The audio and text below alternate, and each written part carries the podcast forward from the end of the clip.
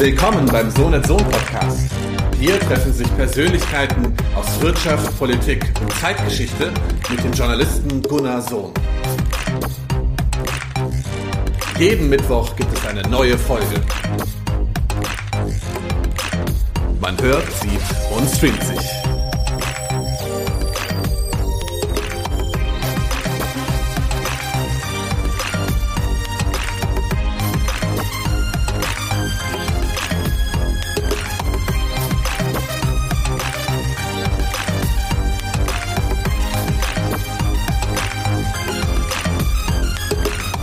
Hallo, liebe Lebenden des Internets, ich bin's ja, ich sag mal Blogger Gunnar Sohn. Es ist mal wieder Zeit für ein ähm, Gespräch, ein Live-Gespräch, ein Live-Talk. Diesmal mit dem Autor Michael Seemann, der diesen Klotz auf den Markt gebracht hat, die Macht der Plattformen. Das sind mal schlappe 448 Seiten, glaube ich. Ähm, ähm, erschienen beim CH Links Verlag, die Macht der Plattformen, Politik in Zeiten der Internetgiganten. Ähm, Michael, du hast ja nun schon einige Bücher rausgebracht, aber ist das so, so dein Opus Magnum oder? Ja, also ähm, dafür bin ich noch zu jung, um das festzulegen. Aber es ist definitiv das umfangreichste und äh, sicherlich auch ähm, aufwendigste Buch, das ich bisher geschrieben habe oder rausgebracht habe. Also so wirklich geschrieben habe ich ja erst, äh, das ist eigentlich erstmal ein richtig zweites, so äh, das erste, das neue Spiel ähm, von 2014, das äh, war auch schon recht aufwendig, aber äh, hier steckt auf jeden Fall viel, viel mehr Arbeit drin, auch viel, viel mehr Wissen. An dem Thema bin ich jetzt seit über zehn Jahren dran und äh, auch äh, im ersten Buch war das schon angedeutet, aber ich habe eigentlich damals schon gewusst, ich muss ein komplettes Buch schreiben über Plattformen und das ist dann jetzt sozusagen das Endergebnis aus, sage ich mal, so zehn Jahren Beschäftigung mit dem Thema. Ja, du hast ja schon einiges auch äh, dazu vorgetragen, auch auf der Republika und in anderen Zusammenhängen. Aber ähm, was ist da mal jetzt äh, wirklich nochmal der Anlass gewesen, nochmal alles aufzuarbeiten, die Charakteristik der Plattformen nochmal aufzuarbeiten? Du hast ja auch beschrieben, dass man das halt mit den klassischen Sichtweisen so aus der äh, wirtschaftswissenschaftlichen Brille oder aus der soziologischen Brille gar nicht so richtig in den, in den Griff bekommt. Aber was, was zeichnen eigentlich nach deiner Ansicht äh, Plattformen im Internet wirklich aus? Ja, also äh, erstmal, ich war natürlich schon drin in der Literatur. Es gibt ja sozusagen, dieses Plattformthema ist ja jetzt mittlerweile schon relativ populär besprochen. Ähm, damals, als ich angefangen habe, damit mich auseinanderzusetzen, war das noch überhaupt nicht so. Ne? Also da hat sich da keiner für interessiert. Und, ähm, und, und, und in der Zwischenzeit wurde da ja doch eine ganze Menge drüber geschrieben, sowohl in den Wirtschaftswissenschaften, aber auch in den Kommunikationswissenschaften, Medienwissenschaften und so weiter. Und ich war ehrlich gesagt immer noch nicht so, ich war immer noch so ein bisschen underwhelmed. Also ich war immer noch nicht so richtig zufrieden mit dem, was ich da gelesen habe. Ähm, ich habe das Gefühl gehabt, dass schon, dass äh, die Dinger, äh, dass, dass der Diskurs schon ein bisschen sich weiterentwickelt über die Zeit, aber er war eben noch nicht da, wo ich ihn eigentlich äh, haben wollte. Denn ich glaube, ähm, diese unterschiedlichen Fa äh, Formen von Verständnis von Plattformen ähm, haben im Endeffekt, in, die waren immer sehr ähm, begrenzt, sage ich mal. Ja, die, die ersten, die, die sich damit auseinandergesetzt haben, waren natürlich die Wirtschaftswissenschaften, die auch wirklich wichtige und gute Forschung in der Hinsicht gemacht haben. Die haben dann eben über Netzwerkeffekte geschrieben, die haben dann eben über zweiseitige Märkte geschrieben. Und ähm, da ist auch viel durchaus äh, zu gebrauchen. Aber diese Reduktion auf äh, wirtschaftliche Prozesse war mir wirklich auch einfach zu dünn, weil mir ganz offensichtlich, ähm, für mich war ganz offensichtlich, dass Plattform auch eine Form von sozialer Organisation ist. Ja, dass wir ähm, zunehmend in Plattform leben und über Plattform leben. Das ist nicht nur wirtschaftlich. Es geht nicht nur um Transaktionen, es geht nicht nur um Geld. Ähm, sonst wären sie auch gar nicht so erfolgreich. Ähm, und das Zweite war natürlich, dass ich immer mehr gesehen habe, wie äh, Plattformen auch politische Player und politische Institutionen wurden. Ne? Und das ist natürlich dieser ganze Diskurs um äh, Moderation und welche Regeln sollen gelten, äh, auf Social Media natürlich, aber wenn man genauer hinschaut, äh, betrifft das jede Plattform. Jede Plattform hat so eine Art von Innenpolitik und das war, fand ich auch wahnsinnig spannend, dass halt Plattform wirklich auch der Ort ist, an dem wir als Gesellschaft mittlerweile Politik aushandeln und äh, wo Politik ganz, ganz real auch in unsere Leben eingreift. Und, ähm, und deswegen, äh, dieser Aspekt, der war mir auch komplett, ähm, äh, der war nicht so richtig ähm, bisher in der Literatur beschrieben. Und das war so ein, das war so der Hauptanlass für mich zu sagen, okay, ich muss jetzt dieses Plattformbuch doch auf jeden Fall noch schreiben. Ähm, einerseits, um mal meine gesamten Gedanken und Beobachtungen der letzten zehn Jahre einfach mal zu kondensieren und aufzubereiten, aber auch, um ähm, das Verständnis von Plattformen zu erweitern aus diesen verschiedenen ähm, sehr begrenzten Sichtweisen auf Plattformen als, ähm, als ein ernstzunehmendes, ähm, als ein ernstzunehmendes Paradigma sozialer Organisation. Deswegen ist es ja auch gar nicht so einfach, mit einer klaren Definition zu kommen. Die wird gerade hier verlangt von Till Nikolaus von Heißler. Der sagt, fangen wir mal mit einer Definition an. Äh, du hast es ja schon ein bisschen angedeutet, von der Frage der zweiseitigen Märkte bis hin zum Thema Netzöffentlichkeit oder natürlich auch mittlerweile ein demokratierelevanter Diskursraum. Ist ja alles Mögliche äh, drin. Also so einfach ist die Definition nicht. Genau, ähm, das war natürlich auch das, was ich, womit ich mich am äh, als erstes herumgeschlagen habe. Das ganze erste Kapitel handelt im Endeffekt genau darum, was ist eigentlich eine Plattform, wie können wir das greifen, wie können wir das, ähm, äh, wie können wir das äh, kondensieren, weil natürlich dieser Plattformbegriff auch in der Benutzung über die verschiedenen Diskurse hinweg wahnsinnig ausgefranst war und ähm, wahnsinnig viele Bedeutungen hatte und so ein Gummibegriff wurde, so, ja. Und ich glaube, ähm, äh, und, ich, und es war von vielen Leuten wurde auch angezweifelt, dass er überhaupt noch sinnvoll ist, weil er halt eben schon so ausgefranst war. Aber ich glaube, ähm, ich, ich habe dann schon gedacht, dass man das schon durchaus machen kann, dass man einen Plattformbegriff definiert, der dann diese verschiedenen Aspekte durchaus noch in sich vereinen kann. Aber ich will das mal ganz kurz ähm, ähm von unten aufbauen. Also ich, ich, finde, so die allereinfachste Definition, die man vielleicht geben kann, ist, dass Plattformen Infrastruktur des Austausches sind. Ne? Also ähm, ähm, im Englischen Plattform heißt ja auch Bahnsteig. Ne? Und Bahnsteig ist so ein ganz basale Art von Plattform. Ne? Also da kommt ein Zug an und dann werden Menschen ausgetauscht. Die Menschen, die reingehen und die Menschen wieder rausgehen. Ja? Und das passiert durch eine Infrastruktur. Infra heißt ja unter, ja, eine Struktur, die unterliegend ist. Das ist der Bahnsteig, der eben dann so eine Ebene schafft, äh, auf der dann eben der Austausch passieren kann. Und ähm, diese ganz, ganz basale, einfache Definition der Infrastruktur des Austauschs, die ist auf jeden Fall, ähm, die passt auf alle Plattformen und auf alles, was wir Plattformen nennen, durchaus. Ähm, ist natürlich jetzt keine wahnsinnig effektive ähm, Definition und deswegen habe ich auch eine, ähm, eine, eine sehr viel, ähm, ich, ich, ich will mal sagen, wissenschaftlicheren, aber auch abstraktere, aber doch auch nutzbarere Definition entwickelt in diesem ersten Kapitel, die, wenn man genau hinschaut, aber im Endeffekt die gleichen Elemente beinhaltet wie die einfache Definition. Ich werde sie mal ganz kurz aussprechen. Äh, Plattformen sind äh, erwartete Vorselektion potenzieller Verbindungen, die unerwartete Anschlussselektion konkreter Verbindungen wahrscheinlich macht. Ähm, und hier haben wir wieder beides drin. Ja, da haben wir sozusagen in der ersten, äh, äh, ähm, das erste beschreibt eben die Infrastruktur, ja, also ähm, äh, äh, potenziell ähm, äh, erwartete Vorselektion potenzieller Verbindungen. Das sind ähm, äh, das ist die Infrastruktur. Und wenn man sich Plattformen im technischen Sinne, und auf die habe ich mich ja in erster Linie konzentriert, im technischen Sinne ähm, bezieht, dann sieht man, dass man diese erwarteten Vorselektionen als einen ganz, ganz wesentlichen Bestandteil ähm, von jeder Plattform hat. Das können dann eben Schnittstellen sein, äh, eine API, das können solche Sachen sein wie Frameworks oder Programmierschnittstellen, das kann aber auch solche Sachen sein wie Protokolle, das können solche Sachen sein wie Algorithmen und ähm, oder zum Beispiel eben die Installed Base einer bestimmten Plattform. Äh, das ist auch eine erwartete Vorselektion. Das sind auch ähm, die Leute, von denen ich erwarte, mit denen ich dann interagieren kann. Und dann eben der zweite Teil, ähm, der Teil des Austauschs, der dann eben äh, die unerwarteten Anschlussselektionen äh, konkreter Verbindungen sind. Ja, das ist dann eben, wo die tatsächliche Interaktion stattfindet, wo die tatsächliche Austausch stattfindet. Ähm, und äh, ja, also das sind, äh, das ist so ein bisschen abstrakt, aber das ist eine sehr, sehr, ich habe das gemerkt, für mich äh, eine sehr, sehr gute, weil breite Art von Definition von Plattform, die aber gleichzeitig doch sehr, sehr usable ist, also sehr, sehr benutzbar ist, mit der ich dann auch über das ganze Buch hinweg sehr, sehr intensiv arbeite, indem ich zeige, Moment mal, welche Selektionen sind hier eigentlich erwartet, ja, und wo, wo, wo werden Erwartungen äh, hergestellt und wo wird ähm, die, wie, wo passiert die konkrete Selektion und diese zwei Ebenen, dass es immer diese zwei Ebenen hat, ähm, was ich dann auch immer wieder aufgreife und in der Analyse dann auch verwenden kann. Ähm, also das wäre sozusagen die Definition, ähm, die auch gerade in der Verwendung dann im Buch, glaube ich, auch immer klarer wird.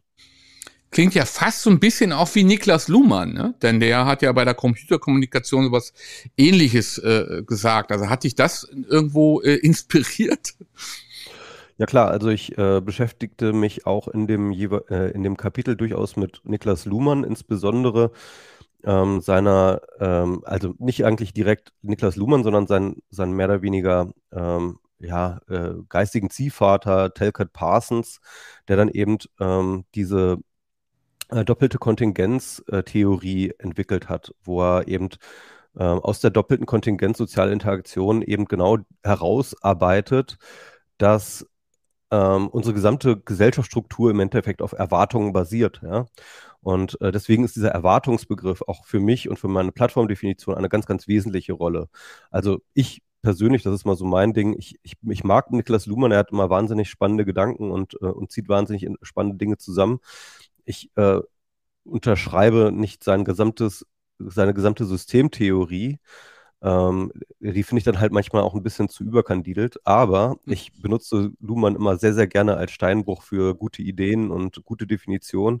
Und äh, da kommt definitiv ähm, einiges in meiner Plattformdefinition hat, äh, hat sehr unter, äh, hat sehr durch Luhmann, ähm, ist sehr durch Luhmann beeinflusst, sagen wir mal so.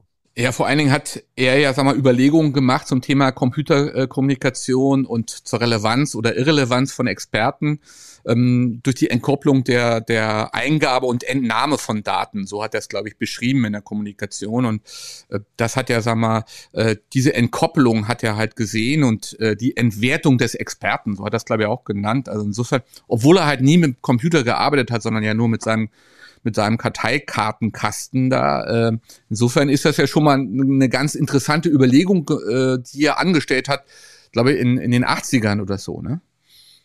Ja, ja. Also ich greife auch tatsächlich einige seiner Überlegungen ähm, äh, aus Gesellschaft und Gesellschaft in dem Buch auf. Ähm, ich glaube, das sind auch die ähnlichen, äh, die, die passen auch dazu. Ähm, aber äh, wie man sieht, hat er ja nicht recht gehabt, denn jetzt sitze ich hier als Experte für Plattformen. so ist es.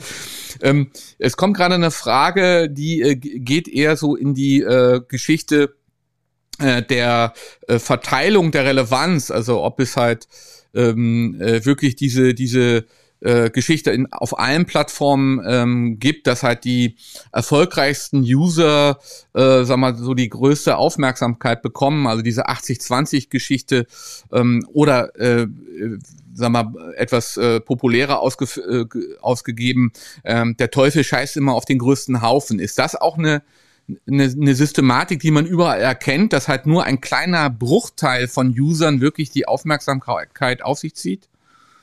Ja, das kann man, glaube ich, schon auch beobachten. Ähm, in dem Buch gehe ich jetzt da nicht so wahnsinnig tief drauf ein, aber natürlich geht diese Pareto-Distribution, äh, also ähm, ne, diese Power Law äh, 80-20-Regel, ähm, äh, die gilt für fast alle freien Interaktionssysteme und ähm, das das, das, das ist auf jeden Fall bei so Plattformen auch der Fall. Ähm, was ich aber äh, entwickle in dem Buch ist ähm, die Idee einer, ähm, äh, nämlich diese, äh, sag ich mal, die Beobachtung der Killer-App auf. Ne? Also seit es Plattformen gibt, sprechen wir von Killer-Apps. Eine der ersten Killer-Apps, die es auch so genannt worden sind und wo der Name, glaube ich, auch herkommt, war halt VisiCalc damals auf dem Apple II. Ähm, und Apple II war so einer der ersten Computerplattformen und äh, hat eben dazu geführt, dass ein Großteil der Apple II-Rechner ähm, äh, nur verkauft worden ist, äh, weil die Leute VisiCalc, also so eine Art Excel-Vorgänger, äh, benutzen wollten. und man hat das dann eben genau Killer-Application genannt. Es gibt natürlich für alle Plattformen immer Killer-Applications, ne? also das heißt bestimmte ähm, ja, Interaktionsakteure, sagen wir mal, oder Agenten oder wie auch immer, die wahnsinnig populär sind und die wahnsinnig beliebt sind, die dann eben auch dem ähm, äh, dann der Plattform helfen zu wachsen. Ne? Und also das heißt, also äh, diese Killer-Application ist eben ein ganz, ganz wesentliches strategisches Moment auf jeder Plattform. Und äh, so eine Killer-Application will jede Plattform haben, um eben äh, zu wachsen.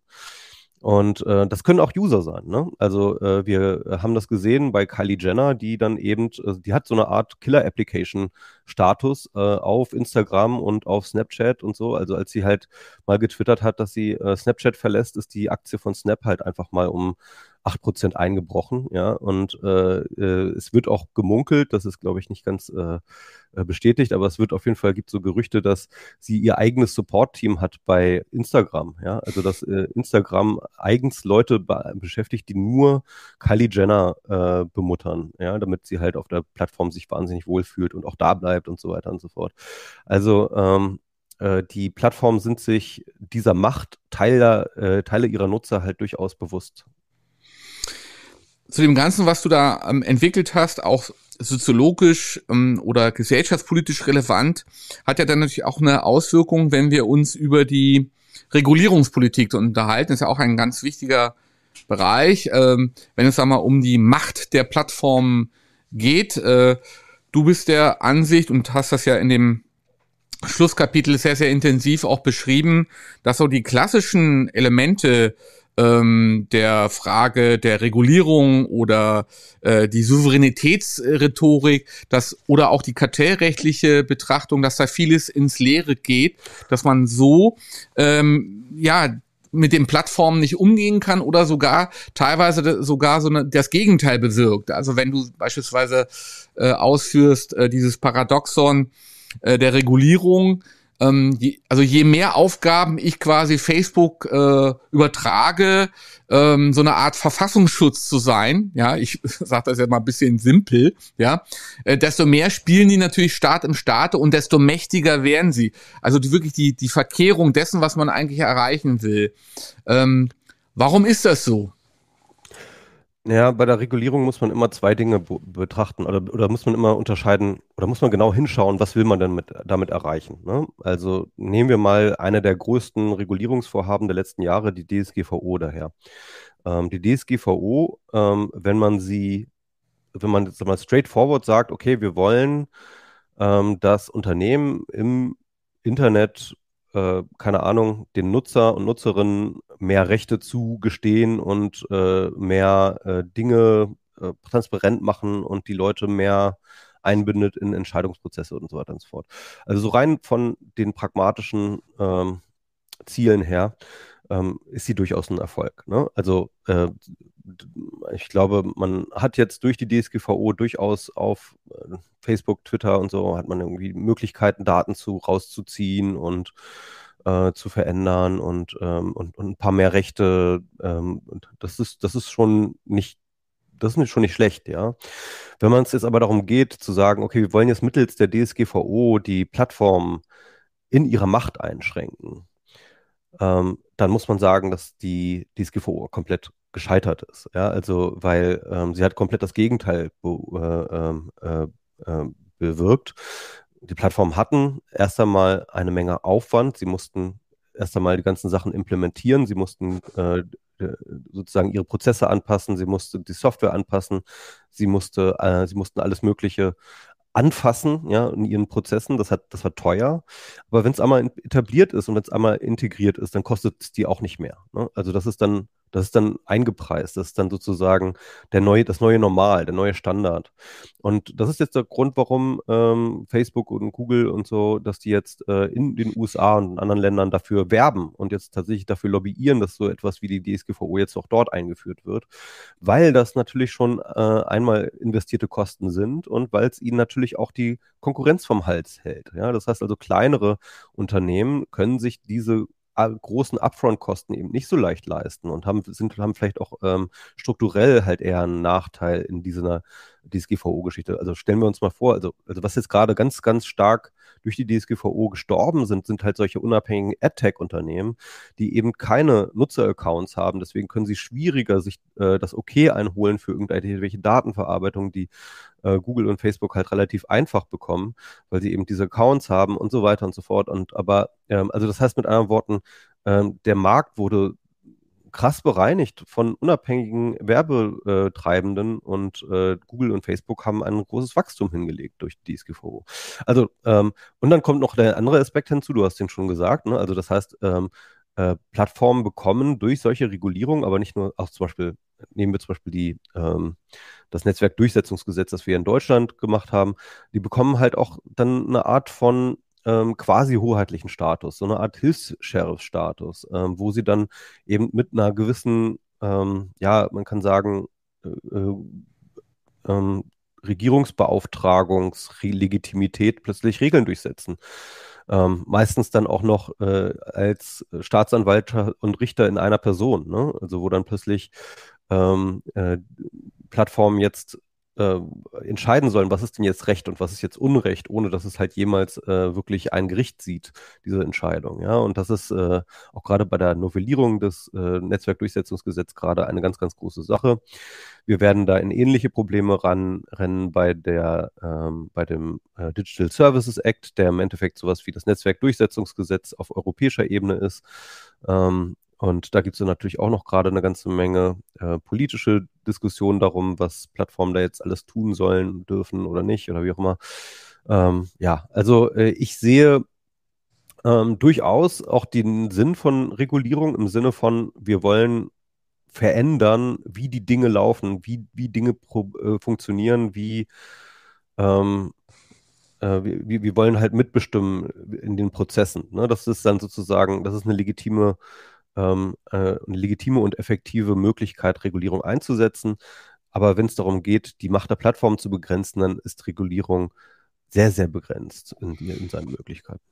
Nun ist das ja auch netzpolitisch intensiv auch diskutiert worden, die Rolle der Plattform als Staat im Staate oder Richter, Staatsanwalt in einer Person zu spielen, ähm, teilweise willkürliche Entscheidungen zu treffen.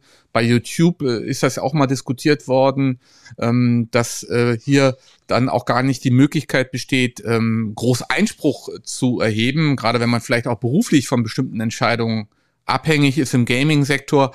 Also dass man da dann teilweise sogar entrechtet wird durch diese Privatisierung von ja, staatlicher Macht. Hm.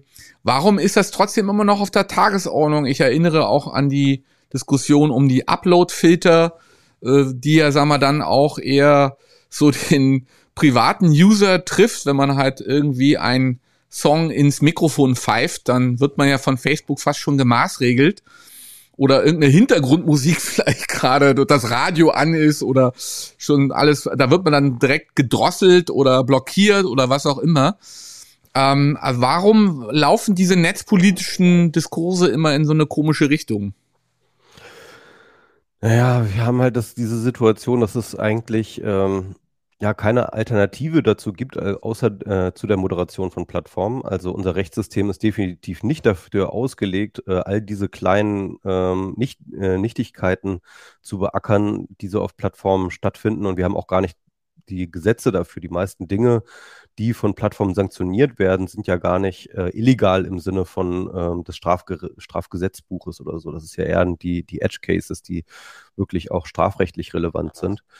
Ähm, das heißt also mit anderen Worten, ähm, wir haben halt schon einen äh, extremen Regelungsbedarf, der aber eben nicht vom Staat überhaupt geleistet werden kann. Der muss auf den Plattformen geleistet werden und ich halte es auch für sinnvoll, das auf den Plattformen zu leisten. Und ähm, ja, und äh, das ist eben genau der Punkt, dass natürlich da dann aber dann eben diese ja, privatwirtschaftliche Willkürherrschaft dann äh, eben Einzug hält. Und ich glaube, das ist, das ist einer der Gründe auch, warum ich das Buch geschrieben habe, weil ich glaube, dass ähm, wir halt mit dieser, mit diesem Widerspruch uns auseinandersetzen müssen und dass eine der wesentlichen ähm, ja, Richtungen, in die wir weiter denken und entwickeln müssen, ist in eine Art von Checks and Balances in die Plattform einzubauen. Ich finde, dann, das sieht man bereits, also was du gerade schon angesprochen hattest, äh, die Möglichkeit, Einspruch zu erheben ähm, die gibt es durchaus mittlerweile in verschiedenen Diensten ähm, gegen Entscheidungen und äh, das ist alles noch nicht das Gelbe vom Ei und äh, meines Erachtens fehlt es da in allererster Linie in Manpower, weil natürlich die Plattform äh, ich sag mal, Moderation ist teuer, weil sie halt am Ende des Tages doch von Menschen gemacht werden muss. Das skaliert halt einfach nicht gut. Und ich glaube, wir müssen den Druck erhöhen auf Plattformen, dass sie halt dort ähm, die entsprechenden Ressourcen bewerkstelligen und mehr äh, mehr Ressourcen reintun in die Moderation, in ähm, auch eigene Checks and Balances. Ne? Facebook hat jetzt ja so eine Art ähm, ja, man, man nennt es ja auch irgendwie den Facebook Supreme Court, ja, irgendwie, äh, das, äh, ich mal, wie hieß es denn nochmal, das Council, ähm, irgendwie irgendwas, ähm, Moderation Council oder keine Ahnung. Jedenfalls, ja. ich habe den Namen vergessen. Aber sie haben jetzt so eine Art ähm, Gremium geschaffen, das tatsächlich formal ähm, unabhängig sein soll von ihre, von der, von dem Unternehmen, also in den Entscheidungen. Obwohl natürlich die Leute alle besetzt sind durch Facebook, das ist natürlich auch noch nicht ideal, ne? aber immerhin in, in die Richtung passiert was, ja. Ähm, man kann das natürlich immer noch kritisieren und man kann das immer noch für Augenwischerei und PR und was, was ich nennen, äh, halten. Und ich glaube, das äh, trifft auch zu, aber ich glaube, es gibt ein Bewusstsein dahin, dass man sagt, okay, es braucht halt Checks and Balances, es braucht ähm, ähm, Due Process, wie man so schön sagt, ja, es braucht ähm, ähm, äh, und, und, und, und da passiert was in die Richtung. Und ich glaube, ähm, wir sollten noch stärker dahin lobbyieren als Zivilgesellschaft, dass diese Prozesse etabliert werden und dass diese Prozesse weitergetrieben werden. Und natürlich, und da könnte dann eben der Staat auch zum Beispiel wieder weiter reingehen und sagen, pass mal auf, wir brauchen nicht irgendwie einen äh, Supreme Court für äh, Facebook und einen für Google und einen für Sachen, sondern, äh, sondern das sind Strukturen, die wir bereitstellen, als Staat zum Beispiel, für alle Plattformen, damit das auch irgendwie einheitlich geregelt ist, ja, dass ich halt, ähm, dass ich halt äh, die gleichen Regeln auf YouTube habe wie auf Facebook und auf Twitter oder sowas, ja. Also das ist dann halt auch so eine, so eine, nicht so eine Kleinstaaterei dann irgendwie oder Kleinplattformerei dann halt daraus entsteht. Also ich, also das sind durchaus, ähm, ich glaube, das ist definitiv noch eine ganze Menge Luft nach oben, dass man da in diese Richtung denken und, ähm, und lobbyieren kann. Oversight Board heißt das, glaube ich. Ja, Oversight Board, ja. Ja. Ähm, der Professor Kleinwächter hat ja auch, glaube ich, sowas ähnliches mal ins Spiel gebracht. Also wirklich eine übergeordnete Instanz, dass man da Beschwerdemöglichkeiten hat. Jetzt kommt noch eine Frage über Facebook rein. Ähm, müsste man äh, Kylie Jenners äh, Macht ebenfalls regulieren, damit sie nicht Staat im Staate und äh, spielen kann? In, ähm, sie kann ja auch einzelne Personen bannen, outen oder vielleicht sogar fertig machen. also die mächtigen User. Wie geht ja. man mit denen um? Äh, eine gute Frage. Also was, äh, was ich, äh, was man ja beobachten kann, ist, dass es ein durchaus äh, ähm, ein Zweiklassensystem oder mindestens Zweiklassensystem auf den Plattformen gibt. Große Nutzer mit großer Followerschaft, die können sich einfach mehr erlauben. Ne, das hat man jetzt auch, glaube ich, in den Facebook-Files der, ähm, der Haugen gesehen, dass es da durchaus ähm, äh, sag ich mal, dass da mit ungleichem Maß gemessen wird. Ne? Also jemand, der halt eine große Followerschaft hat auf Facebook, der kann dann auch mal, keine Ahnung, eine Morddrohung raushauen und wird nicht gleich gesperrt. Ja. Ähm, auf Facebook oder auf Twitter gibt's ja oder, oder auf Facebook gibt's ja auch noch diese Blue Checkmarks und so und das sind natürlich auch schon wieder so ein Klassensystem, ja. Also es gibt äh, durchaus, das ist eins der wesentlichen Probleme ähm, in der Plattformregulierung oder in der Plattformmoderation, dass es halt auch ein, äh, ein Klassensystem etabliert.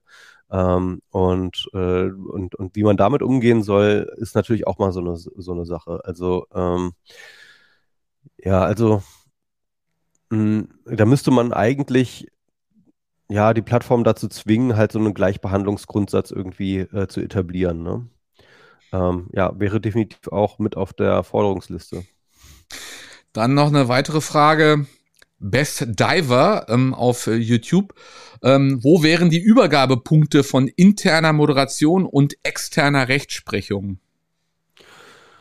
Ja, da, das ist jetzt nicht mein Thema, ehrlich gesagt, aber es gibt natürlich, ähm, äh, es gibt natürlich auch gerade im ähm, Netzwerkdurchsetzungsgesetz genau diese, diese Fragen, die es versucht zu beantworten und auch durchaus sinnvolle Antworten gibt. Also beispielsweise, dass eben Plattformen eine, ähm, eine eine Adresse haben müssen, an der dann zum Beispiel äh, Strafbefehle oder irgendwelche anderen Rechtsbefehle halt äh, rangehen können. Das hat das äh, Netzwerkdurchsetzungsgesetz durchaus etabliert und das ist eine sinnvolle Sache und äh, dann müssen natürlich aber eben genau ähm, die Behörden halt auch äh, mitspielen. Ne? Die müssen, die Staatsanwaltschaften müssen dann natürlich äh, entsprechend Klage erheben und dann muss es einen Prozess gehen und dann muss das dann eben über Plattformen gehen und dann muss es irgendwie einen geregelten Prozess geben, wie die Plattform mit der Staatsanwaltschaft zusammenarbeitet. Das sind alles so Detailfragen. Also da sehe ich mich jetzt nicht zuständig. Da bin ich jetzt, ich bin jetzt kein, kein Policy Wonk oder sowas, ja. Ja. Eine weitere Geschichte, die du angesprochen hast, ähm, beim Aufbrechen der Monopole, Oligopole, dass vieles, was da mal wettbewerbsrechtlich diskutiert wird, natürlich auch ins Leere geht. Scott Galloway hat das auch in einem Interview mal dargelegt, dass so die Giganten ja auch vieles einpreisen würden. Also selbst Strafen von fünf Milliarden Dollar oder so schreckt die dann nicht mehr ab, äh, wenn man dann also vielleicht eine Kartellstrafe kassiert oder sogar Börsenaufsicht, äh, Stichwort Tesla, als äh, Elon Musk mit bestimmten äh, öffentlichen Äußerungen dann für ja Kursschwankungen mal sorgte. Ich äh, sage das jetzt mal ein bisschen äh, dosiert, um nicht eine Abmahnung mir einzufangen, aber ähm, ja, wie siehst du das? Also das, das Wettbewerbsrecht, ist das ein stumpfes Schwert?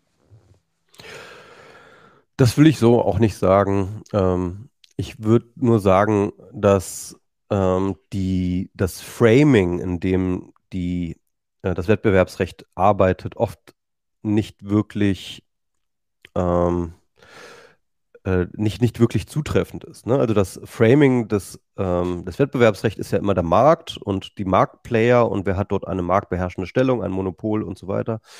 Und, ähm, und oberflächlich gesehen sehen Plattformen oft aus wie Monopole oder verhalten sich wie Monopole und ähm, es wird ja viel in, in dieser Hinsicht darüber spekuliert, aber es ist eben nicht ganz richtig. Ähm, wie ich dann in meinem Buch halt sehr, sehr genau analysiere, ist halt es so, dass Plattformen in allererster Linie, sie sind schon Monopole, aber nicht über einen Markt in einem klassisch äh, ökonomischen Sinne. Sie sind eher Monopole über eine bestimmte Art von Vernetzungsstruktur. Ne? Also ähm, das Beispiel Facebook ist ja irgendwie, das, das Facebook ist sozusagen Monopol hat in, in gewisser Hinsicht ein Monopol über den Social Graph, ja.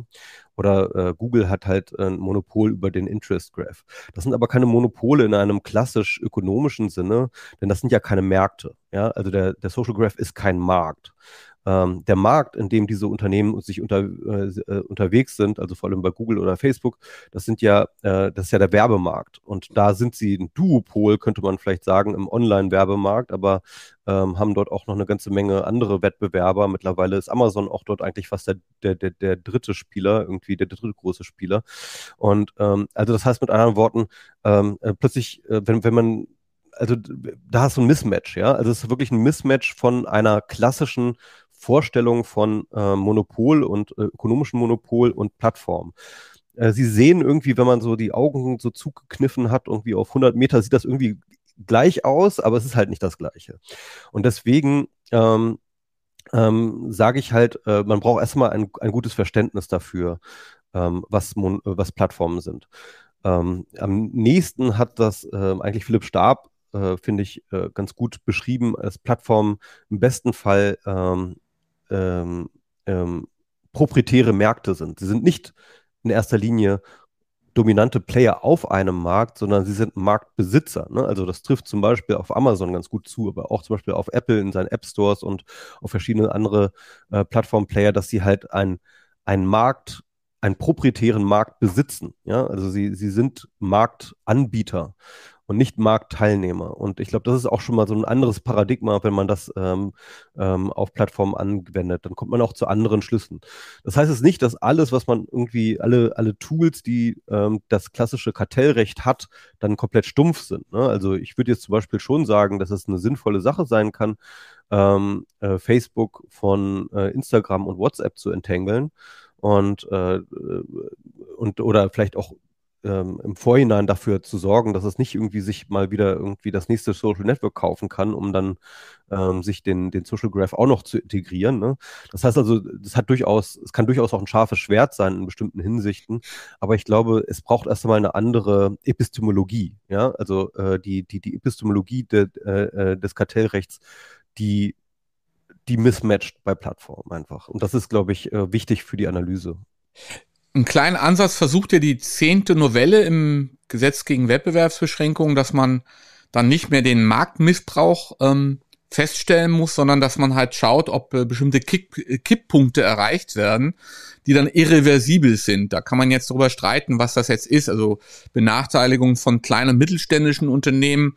Scott, Gall äh, Scott Galloway hat das sogar für den amerikanischen Markt dargelegt, dass ja immer weniger Unternehmen gegründet werden, also die Gründertätigkeit in, in den USA deutlich zurückgegangen ist, auch durch die Dominanz dieser Plattformen, die wie so ein schwarzes Loch wirken.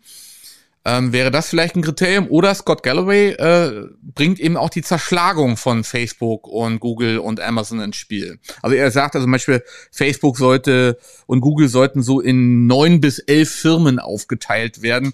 Also wie man es früher mit der Telefonie gemacht hat, AT&T. Also ist jetzt das ist eine Zerschlagung äh, sinnvoll? Ja, ich würde da jetzt ungern ähm, äh, direkt, äh, äh, äh die, direkt jetzt irgendwie, als, als hätte ich jetzt irgendwelche Antworten dadurch jetzt irgendwie. Er müsste sich wirklich äh, die, die Vorschläge zur Zerschlagung wirklich genau angucken und schauen, was da jetzt eine, was da jetzt eine Rolle spielt. Ähm, ich würde nur darauf hinweisen, dass halt ähm, Plattformen eben genau auf diese Graph-Monopole basieren und dass diese Graph-Monopole aber natürlich auch deswegen so gut funktionieren, weil sie einen Mehrwert äh, ganz häufig bieten für den Nutzer und für die Nutzerin. Ne? Denn, ne, das sind ja diese, das ist ja der Effekt der Netzwerkeffekte, ne? dass wir ähm, zu Plattformen gehen, wo die meisten anderen Interaktionspartner oder potenziellen InteraktionspartnerInnen sind und dass wir dort ähm, ähm, äh, dass wir dort halt den meisten Nutzen rausziehen, wo halt alle zusammen sind. Deswegen ähm, bin ich immer sehr vorsichtig, wenn dann irgendjemand kommt, wir müssen ganz, ganz viele kleine Facebooks haben oder sowas oder ganz viele kleine Googles oder sowas, ja. Ähm, weil das wäre natürlich, das würde dann erstmal den Konsumentennutzen radikal ver, äh, äh, verringern, ja. Ähm, trotzdem kann es ja durchaus sinnvoll sein, ähm, äh, bestimmte, also, äh, also bestimmte Plattformen äh, aufzusplitten. Ne? Also warum muss Google YouTube besitzen? Ne, das ist auch so eine Frage. Oder warum muss Facebook Instagram besitzen? Also das sind Fragen, die man, äh, die man stellen kann und die man ähm, und, und, äh, äh, und, und an denen man nach Kartellrecht auch durchaus sinnvoll ansetzen kann. Ähm, aber jetzt einfach so ein Pauschal, wir brauchen ganz viele kleine Facebook, ganz viele kleine Googles. Ähm, also das, ähm, das ist mir zu einfach und zu blöd und ähm, äh, da würde ich mir gerne lieber die, die Vorschläge im Detail anhören. Und dann ist ja noch der Punkt, dass es natürlich auch ein, von den Nutzern teilweise dann ähm, bestimmt wird. Also ähm, wie gesagt, mit dem, mit dem Teufel, der immer auf den größten Haufen scheißt. Also es kann, können ja ganz schnell wieder diese Pareto-Verteilung sich wieder ergeben, auch in den kleinen Einheiten, die dann wieder zu großen Einheiten äh, werden und genauso machtvoll sind wie vorher. Also das könnte ich mir jedenfalls so gut vorstellen. Die letzten Endes Nutzerinnen und Nutzer sind ja da nicht, äh, nicht unwichtig in dieser Entwicklung. Ja klar, und das hat man ja eigentlich auch gesehen ähm, bei der Zerschlagung von AT&T damals in den, ich glaube, 70er Jahren äh, oder, oder 80er, ähm, dass halt ähm, dann diese kleinen Babybells, wie man sie dann genannt hat, also die kleinen, ähm, kleineren Unternehmen, die dann so aus der Abspaltung entstanden sind, dann ähm, doch erstens wieder regionale Monopole aufgebaut haben. Natürlich, gerade bei so äh, Telefonen macht das halt Sinn, irgendwie ähm, regionale Monopole zu spielen und da hat man dann eben auch gar keinen Vorteil, ob das jetzt das regionale Monopol ist oder das große Monopol, das nationalweit ist, spielt eigentlich am Ende keine Rolle, weil Monopol ist Monopol und wenn ich halt nicht die Auswahl habe, dann habe ich halt nicht die Auswahl als ähm, Nutzer. Ne? Und ähm, das Zweite ist, dass äh, dann tatsächlich auch trotzdem sich AT&T wieder als der große ähm, äh, Mega-Bell äh, wieder halt herausgezirkelt hat, so, ne? Und ähm, klar, der ähm, Telefonmarkt ist mittlerweile auch vor allem durch Mobile wieder ein bisschen diversifiziert in den USA, aber diese Verklumpungseffekte und diese äh, Sachen hat man, wird man immer haben, äh, gerade bei so ähm, ja, äh, Plattformunternehmen. Ne? Also, also, man kann ja AT&T durchaus auch als ein frühes Plattformunternehmen begreifen. Du hast natürlich äh, in, da, in dem Schlusskapitel eine, einige deiner Lieblingsthemen dann auch durchdiskutiert. Ähm, ähm, Open Source der öffentlichen Hand, das ist mal so ein schon ein Lieblingsprojekt von dir, ne?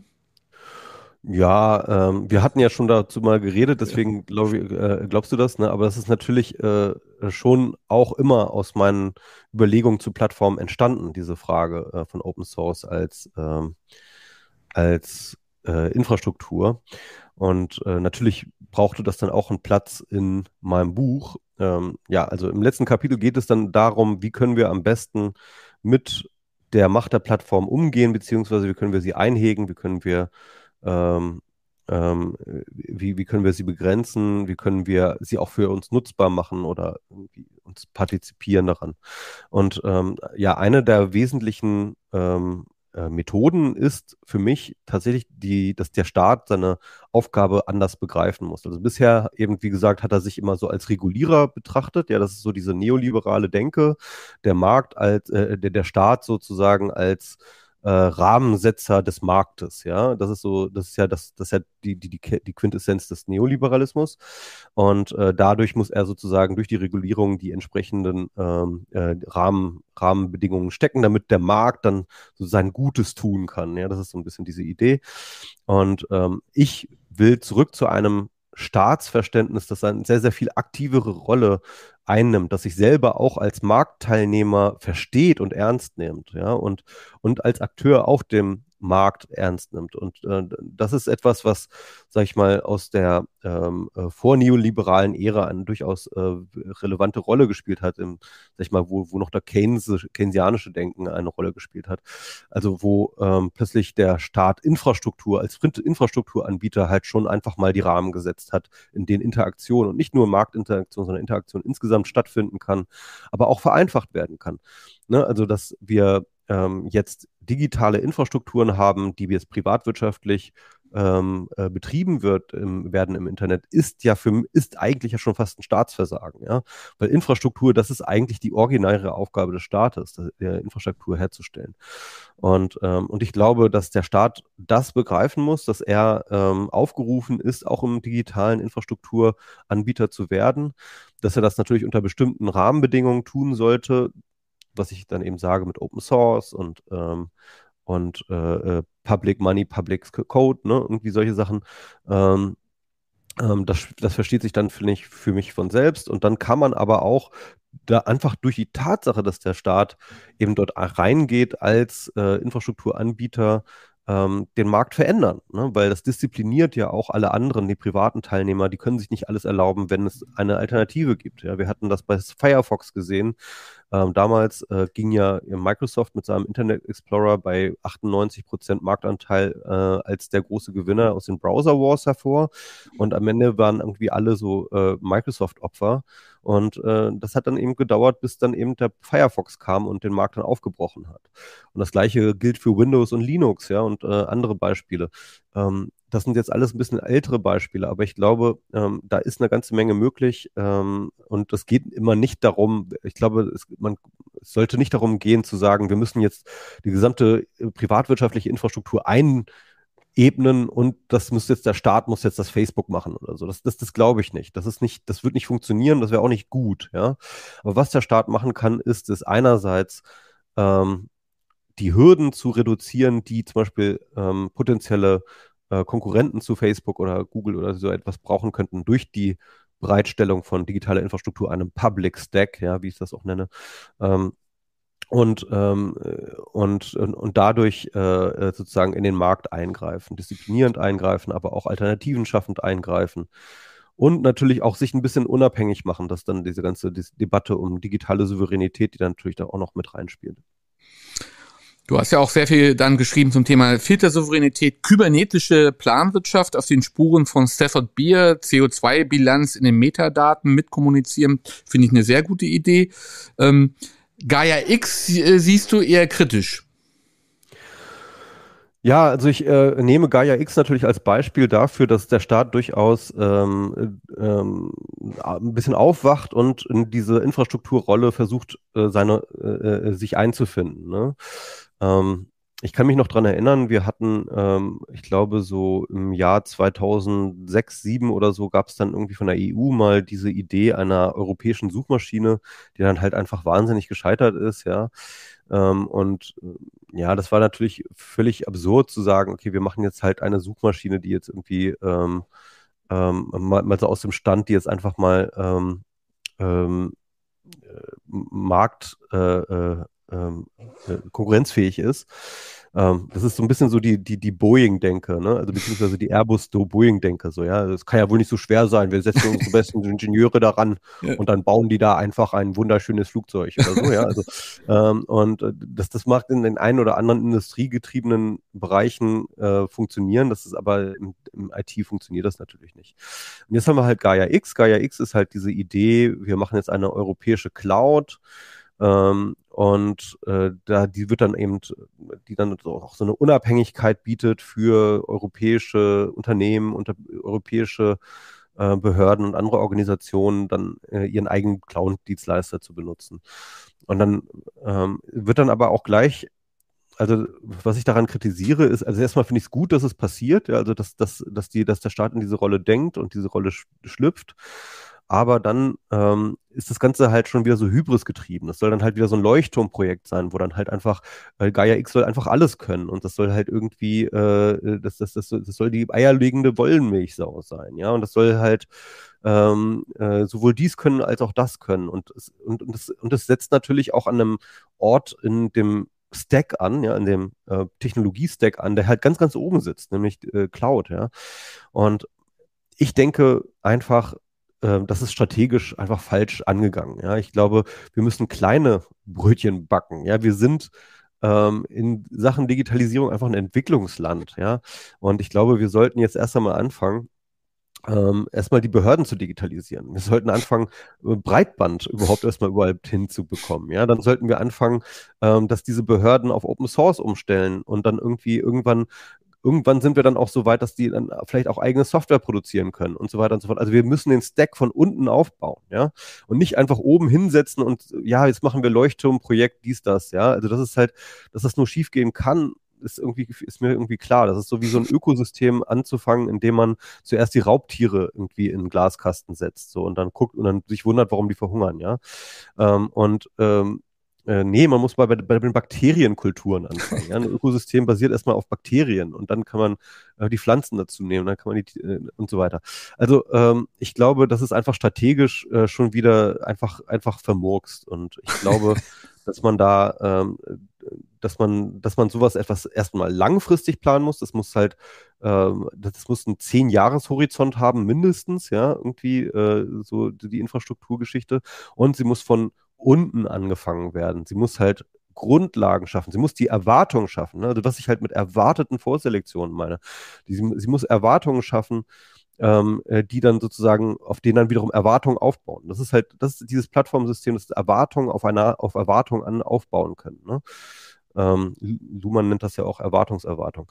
Und ähm, ich glaube, ähm, ja, dann, dann sieht man dann jetzt auch zum Beispiel, dass eben diese ganze Unabhängigkeitsrhetorik, die dann bei Gaia X dann eine Rolle gespielt hat, die jetzt einfach komplett zerschossen wird, weil jetzt plötzlich irgendwie Google, Amazon und Palantir jetzt da irgendwie die Standards mit definieren sollen.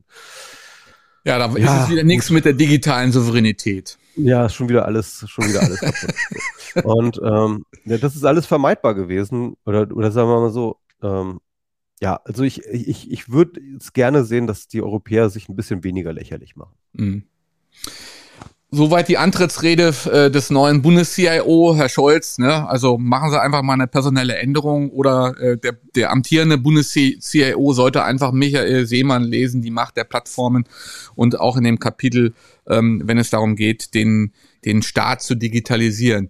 Ja, ich glaube, äh, Michael, es sind jetzt noch Fragen in, äh, reingekommen im Punkto der Moderation von Plattformen etc. Ähm, das, kann, das kannst du dir dann vielleicht auf YouTube nochmal anschauen, vielleicht nochmal antworten auf den, den einen, der hier noch eine Frage gestellt hat. Das äh, würde dann wieder an den Anfang äh, gehen, wie man da dann das Problem beheben kann mit Markteintrittsschwellen. Ansonsten empfehle ich natürlich dieses Buch CH Links Verlag, ähm, so knapp 450 Seiten. Ähm, was kostet es nochmal? Ich hab's 25 Euro. 25 Euro genau für ein Hardcover-Band ähm, überhaupt nicht so viel und für die vielen Seiten, die man da äh, lesen kann, glaube ich auch ein wichtiger Punkt und natürlich auch überhaupt äh, die systematische Erarbeitung dieses Themas ein sehr, sehr wichtiges Opus, was du da geschrieben hast. Ja, viel Erfolg noch. Bist du auf der Republika wieder mit einem Vortrag zugegen? Ich habe jetzt nichts eingereicht. Also, äh, also eventuell bin ich im äh, Teil eines anderen Vortrags, aber das muss man mal sehen. Okay. Spätestens sehen wir uns dann wieder in Berlin Ansonsten viel Erfolg für deine Projekte und äh, ja, man hört, sieht und streamt sich dann wieder ähm, nächste Woche unter anderem auch mit einer Diskussion mit dem Forschungsdirektor der Cyber-Agentur, also das Pendant zum, zur Agentur für Sprunginnovation. Das wird bestimmt auch den Michael interessieren, was sich jetzt in dem militärisch-technischen Komplex so in der Digitalisierung alles äh, bewegt. Äh, das diskutieren wir dann mit dem Forschungsdirektor. Ansonsten, ja, äh, bleibt uns gewogen. Bis demnächst. Tschüss, euer Gunnar. Vielen Dank, Michael. Tschüss, danke.